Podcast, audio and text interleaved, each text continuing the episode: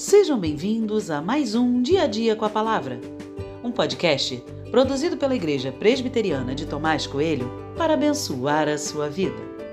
O título de hoje é Seja você o exemplo e tem por base o texto de 1 Crônicas 29, 3 e 4, que diz: E ainda porque amo o templo de meu Deus, o ouro e a prata particulares que tenho dou para o templo de meu Deus além de tudo que preparei para o santuário: 100 toneladas de ouro, do ouro de Ofir, e 240 toneladas de prata purificada para cobrir as paredes das casas.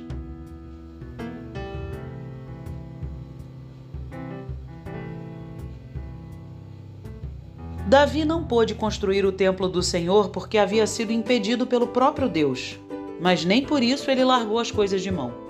Fica claro no texto que ele cuidou dos mínimos detalhes, deixando tudo pronto para seu filho Salomão.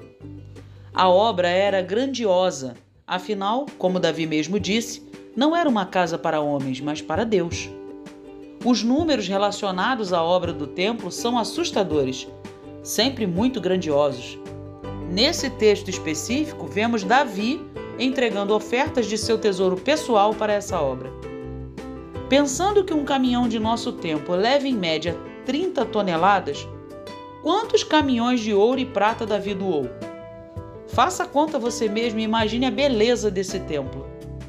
Mas não é a quantidade do ouro ou da prata que me chamam a atenção aqui, mas a liberalidade de Davi enquanto líder para participar desse projeto.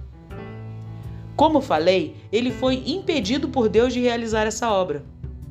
Ele poderia se isentar, poderia esperar morrer e tudo ficaria sob a responsabilidade do seu filho. Contudo, não é isso que se vê. Davi assume a dianteira e entrega o que ele tem ao Senhor.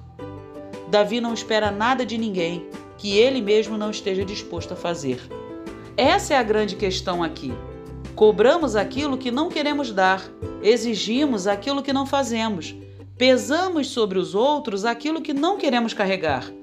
Mas não deve ser assim. O que espero dos outros é aquilo que devo fazer. Que você seja o exemplo vivo daquilo que você prega.